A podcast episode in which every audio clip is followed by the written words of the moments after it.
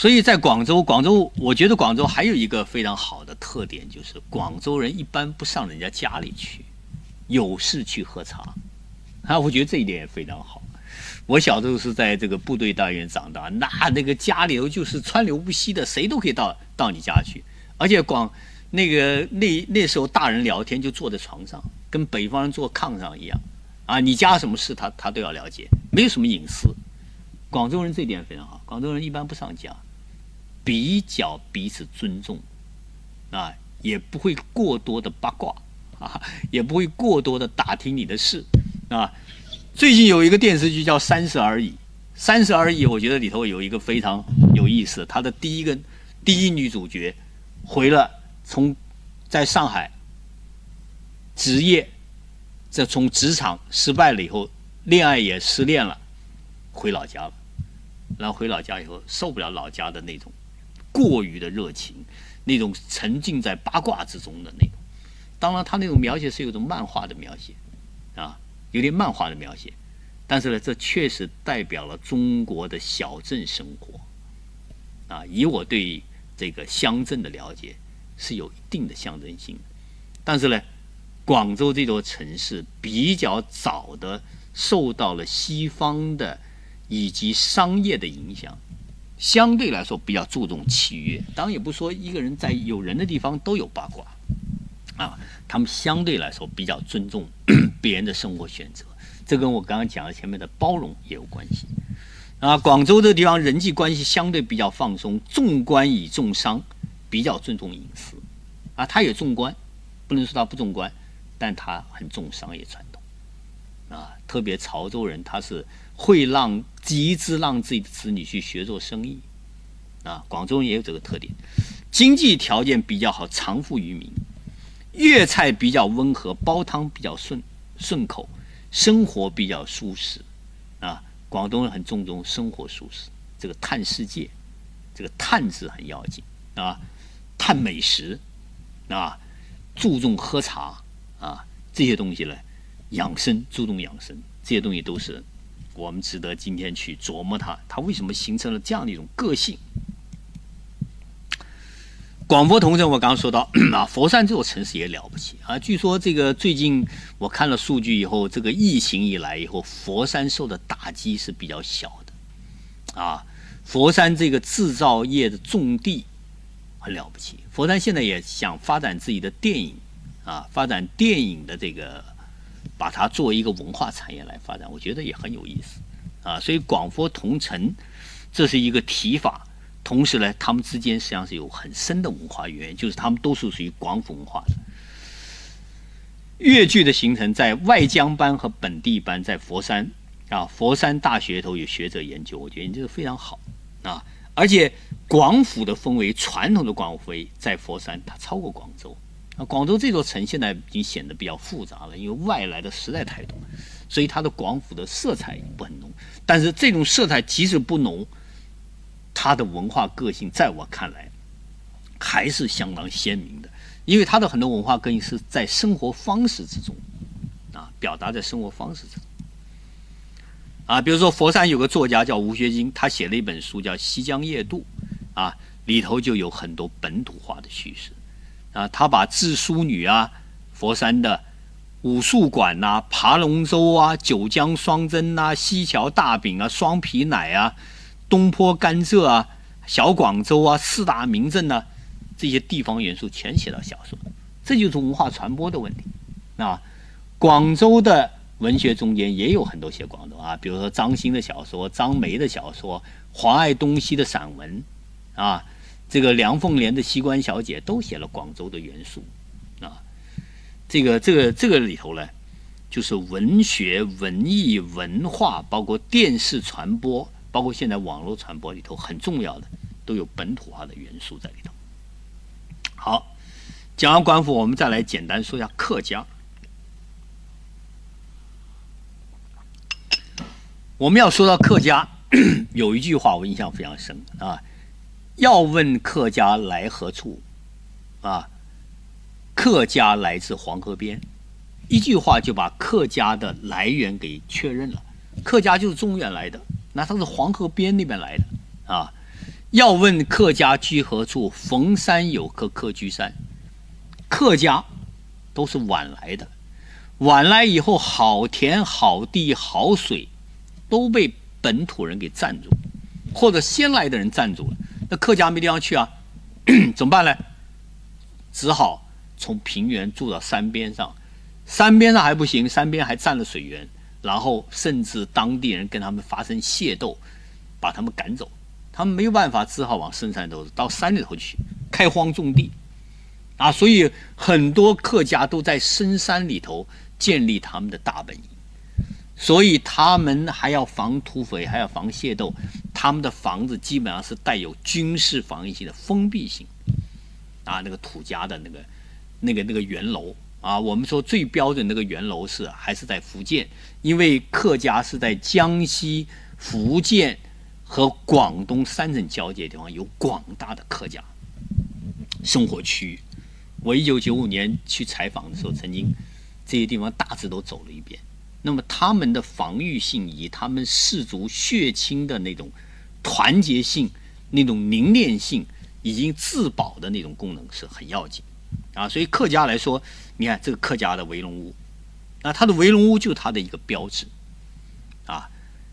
他们最明显，比如说我们我前段刚到了梅州，到了梅州的客家博物馆，客家博物馆中一个很重要的符号就是它的围龙屋。当然，围龙屋不完全是圆的，还有椭圆形的，也有方的。但是很多围龙屋呢，包括到广西，它的客家的围龙屋都是具有防御性，啊，它能够自保的，既防盗也防这种械斗，啊。所以客家的，它是经过很长时间的迁徙，所以客家的迁徙呢，是他们的民，这个，他们也是属于汉族啊，是他们这个民系的一个特点啊，所以呢，说是男开荒，女守家啊，这个客家的女子是大脚的，不是小，没有裹小脚，他们要参加劳动的啊，这一点的话，跟这个。闽南的女子有点相近啊，因为我小时候是在福建长大啊，我觉得闽南的女子也是很参加劳动的。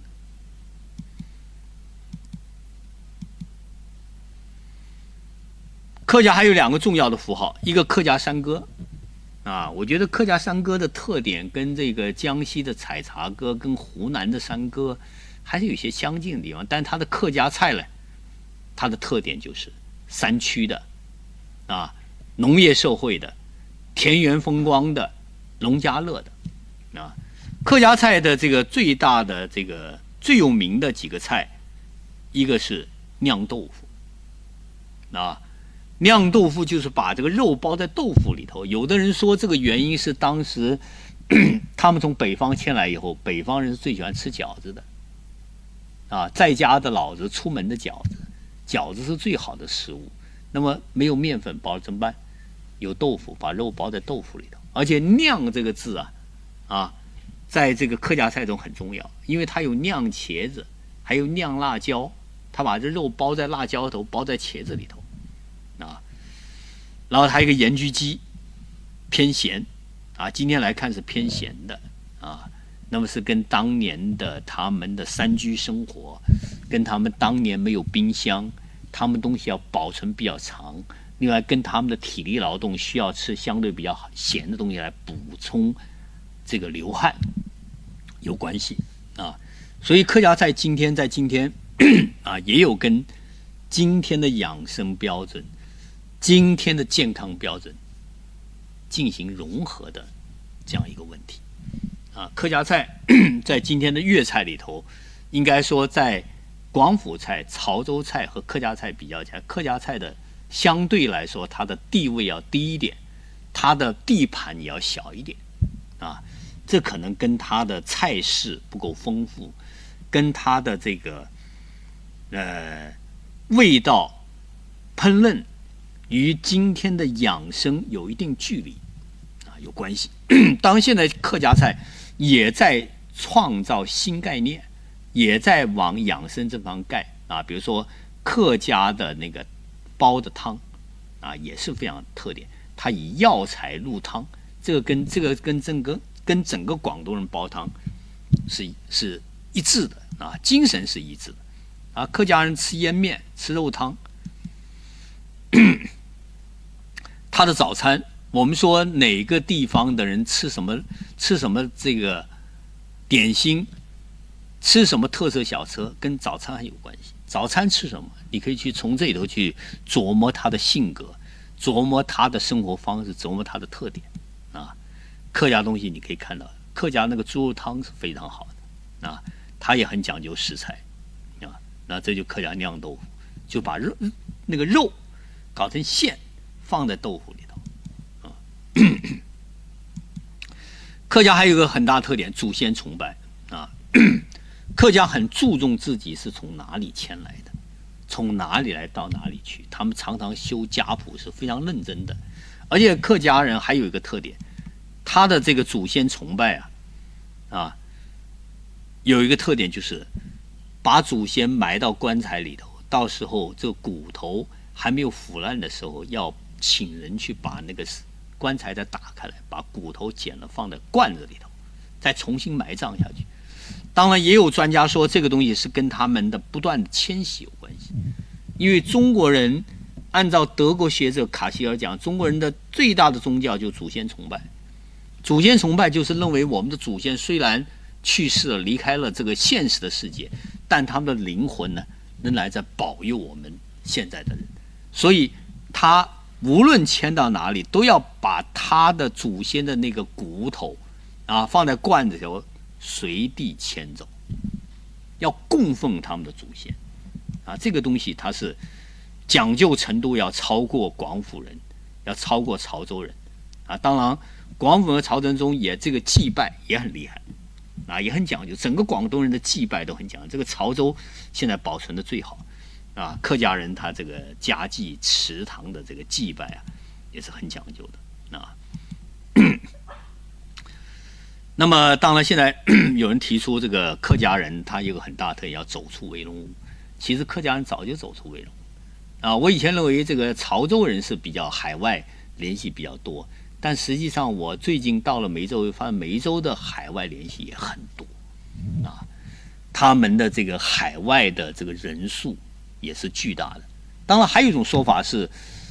在这个。明清以前，潮州人和客家人没有明没有明显的分把他们分开，啊，那么到后来他才分开，啊，当他们应该来说，潮州的文化有它独特的东西，跟客家的文化还是有区别，所以我觉得分开有分开的好处，我们可以更好的去认识这个地方的，生活在这个地方祖祖辈生活在这个地方的人，他们有什么样的文化传统，好。广府人、客家人讲完，我们讲讲粤西。我们广东的文化研究一般认为就三大明系：广府、客家、潮汕。但是前几年，在很多人的呼吁下，人们发现粤西这块地方是不能够被涵盖的啊，所以 当时文化厅就专门下了个文件，把粤西的文化。单独拿出来，那我觉得这次也是很有意思的事情啊。我到粤西去，我觉得粤西的特点也是不能够涵盖的，广府、潮汕、客家都不能涵盖。你说他是客家吗？又不是完全的客家。你说他是潮汕吗？也受潮汕的影响。你说他是广府吗？也受广府的影响。他的方言中间就很复杂。我们可以看看啊，整个的从湛江。到茂名这个地方有一块小平原，靠着江边。我们广东，我们广东大概想起来是三块小平原，一个是粤东潮州那边靠着江边有个狭长的地带是个小平原，然后整个珠三角是一个比较好的平原，啊，然后就是粤西，粤西有一块平原，粤西茂名啊。然后一直到湛江这一块，以雷州半岛为中心，形成了依山傍海的这样一种文化。这种文化呢，还有一个很大的特点，就是它具有百越文化的那个遗存啊，因为 在先秦的时候，在秦始皇派赵佗他们大兵来啊来收编这块土地的时候，原来广东这块土地上是有很多百越民族。这个百越民族呢，也可以说是少数民族，也可以说是各种部落啊，这种部落非常多啊，整个的。因为以前地广人 稀，从个从从浙江过来都给称为越，吴越吴越啊，很大一块地方。那广东地方呢，它就是粤，所以从越南这个越最后搞成广东的这个粤啊，它两者之间它是有一个发展过程。那么粤西文化呢，是以雷州半岛为中心，而雷州半岛呢是非常具有特点啊，它的特点是什么呢？啊，干湿分季明显，雷暴非常啊，所以那个地方也敬雷神啊。它的风光也是独特的，既有海洋的风光，也有海岛的风光。但是呢，它又是半岛啊，它又跟大陆又是相连的，它又不是海南岛啊，但它跟海南岛又有很又有很深的联系。啊我刚刚说他的语言非常复杂啊，我们搞方言研究的学者到了这个乐系就非常高兴，非常兴奋。为什么？他的语言很复杂，因为我们说语言是一个文化的活化石。语言是什么东西？语言就像我们这个，我们到海边，我们都知道，海边一旦涨潮，它那个潮水是一浪一浪的扑上来。语言也是这样的，每一种语言它有一个辐射面。这个语言，当这语言很多时候，它的辐射面是互相影响，啊，如果我们画了很多月亮，它的圆是相交的。那么这种语言呢，其实我们说山川巨变、沧海桑田，可能发生一个地震、一个海啸，地面上那全部消失了，但是唯有人存在以后，人由于先后不同的时间来到这块土地，所以他的方言是不一样的。然后我上次到 这个韶关去，就听到当地一个宣传部长讲，他说所谓的方言，他说就是一个大村庄，村头来了一批人，村尾来了一批人，他们是代表不同的地方的人，他们拥有不同的语言，但是他们要交往，他们要交流，他们要做贸易，然后他们的村的中间就成为他们的。方言区经过几百年、上千年发展，他们的语言就融合了。啊，粤西就是这这样的一个地方，各种不同的东西进入。啊，当然还有一种说法，说广东有三股力量的人进入广东。啊，从这个海上，从福建那个地方，潮汕人驾着船从粤东的平原进入广东，然后客家人从。江西、广东和福建交代地方，不同的地方，在不同的时代进入广东，然后从诸暨巷，啊，从这个张九龄开的那个那个国道，又进来人，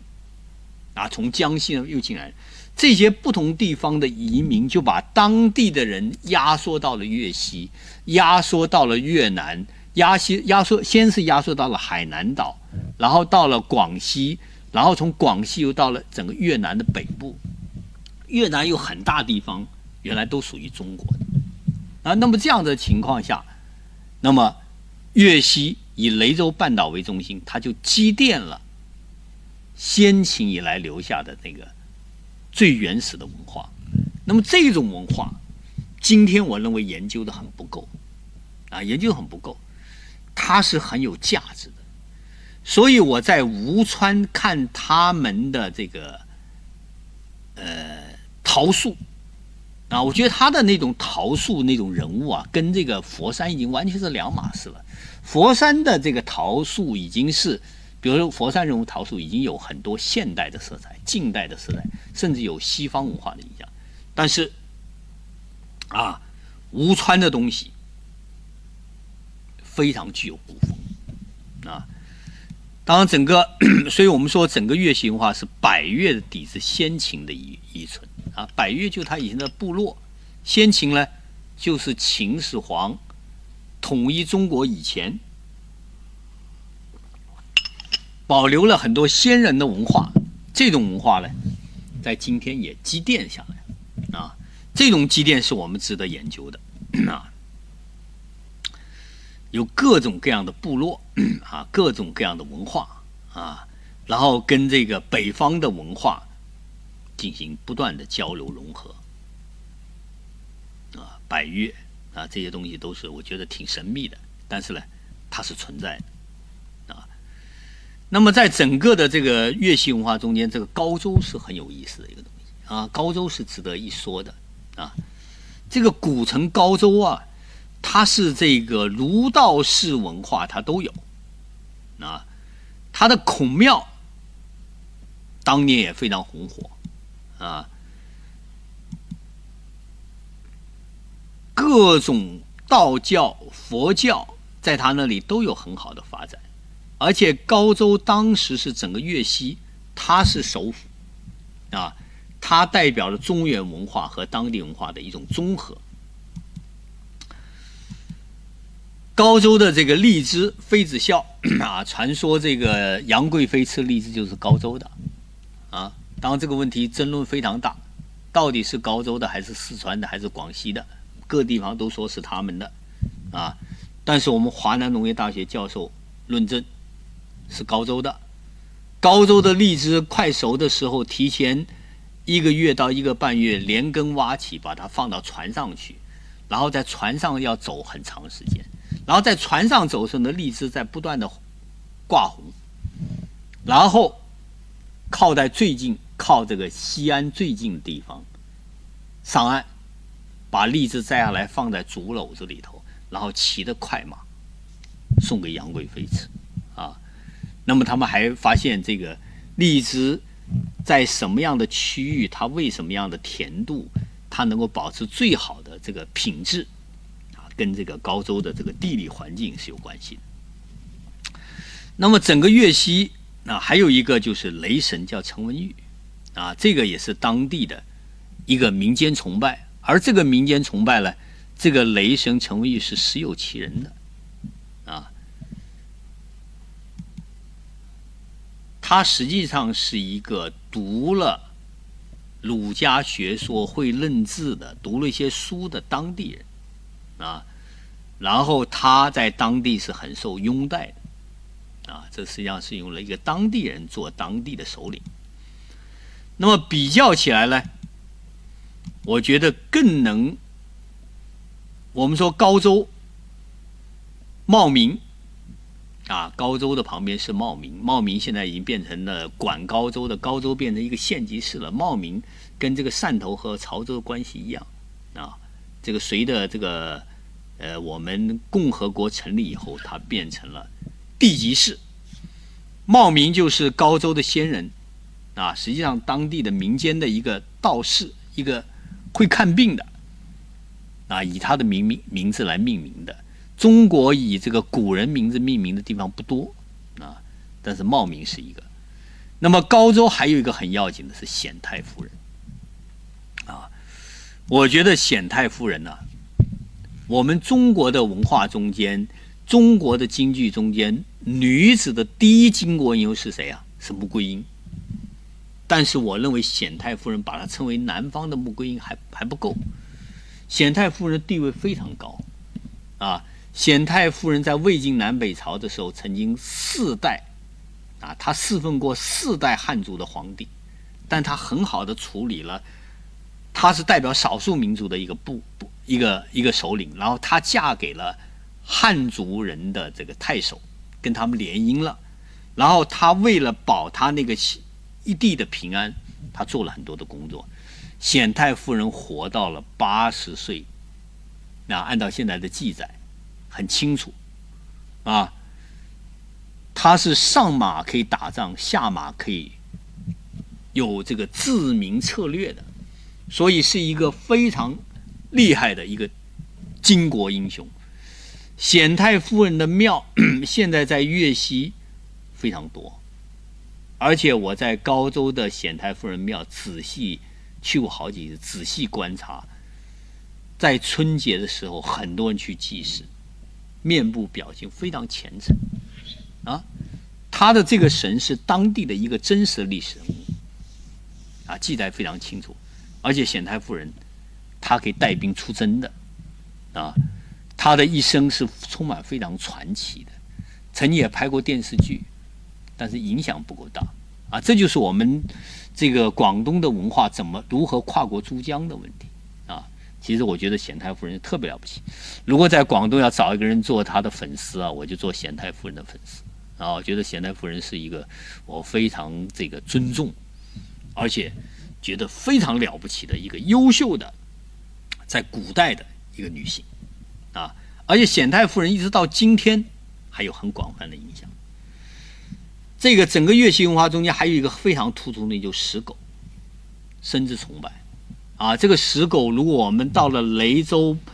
市的那个雷这个石狗博物馆，你会非常震惊，啊，据说里头也就是几百个，但是在整个岛上有上万个，啊，这种石狗，啊，经过了这个几千年的风风雨雨，他们今天依然的历历在目，而且栩栩如生，啊，非常有意思。这个石狗在当地的话，也是一个很重要的一个符号啊。这些东西为什么会一直积到积淀到今天，人们还去祭祀它？这个也是一个文化特征。虽然这个石狗是一个崇拜，但是当地有一个美食嘞，白切狗，他是吃那个小狗啊，外地人也不太习惯啊，甚至外地人觉得看不惯啊。这个呢，我在粤西也领教过，但是我后来到了广西的玉林，因为玉林有个狗肉节，我是在狗肉节之前去的，快到狗肉节了，也看了一些啊。当然，我们从我们的观感上也不太习惯，但是从现在来研究来说，为什么他对狗又崇拜了，但是为什么又吃狗呢？啊，这也有很多种说法。所以，整个的粤西文化是值得研究的啊，非常值得研究。粤西的风情，我刚刚说过，像吴川的泥塑啊，信余的飘色啊，雷州的石狗啊，高州的荔枝啊，阳江的咸水歌啊，都是很有特点，而且很重要的四个字：古风犹存。啊，它代表了古代文化保留到今天的那种感觉、那种色彩，没有被今天的现代文化所覆盖。啊。我觉得这一点很难得。如果我觉得日本这个民族啊，有个很值得我们学习，就他对这个传统的东西，他是很尊重的。然后我们到日本去，我们就可以发现，他有这个东京最好的那个啊，最现代的那些东西，但是他也有他保留的很好的传统的东西，而且在生活方式中，他们的和服啊。他们的那个日本的那些生活中的东西都保留的非常好，啊，包括日本的一些节日，他们的那种那种表达，我觉得都是值得我们今天借鉴的啊。包括韩国，当然韩国在在文化方面没有日本深厚啊，但是日韩，他们对后来日韩风对中国的影响，我觉得从某种意义上来说，今天我们也可以思考，为什么古代的东西在今天能够重新焕发出它的生命力。或者说它怎么融合到今天的文化建设中间去，这也是一个值得思考。所以我在粤西看到东西，我觉得很具有这个先秦的那种古风的东西，啊，是值得我们珠三角去尊重和研究它的。啊，我们珠三角的东西可能有些东西受到了这个外来文化的讨喜，啊，当然广州是这个最淡的，下面相对来说还保留了。啊，这些丰富多彩的艺术形式啊，一直到今天，啊，雷歌啊，锣舞啊，武功舞啊，啊，包括我等下谈到了潮州，我在潮州看到他们演那个像《水浒》里头一百零八条好汉表演的舞蹈，看了非常震惊。啊，就是传统东西在今天仍然有它的生命力。啊，我们怎么去把它保留下来？啊，比如说在飘色，我也看，也在在深圳，在番禺我也看过，但是我觉得。粤西的是不一样，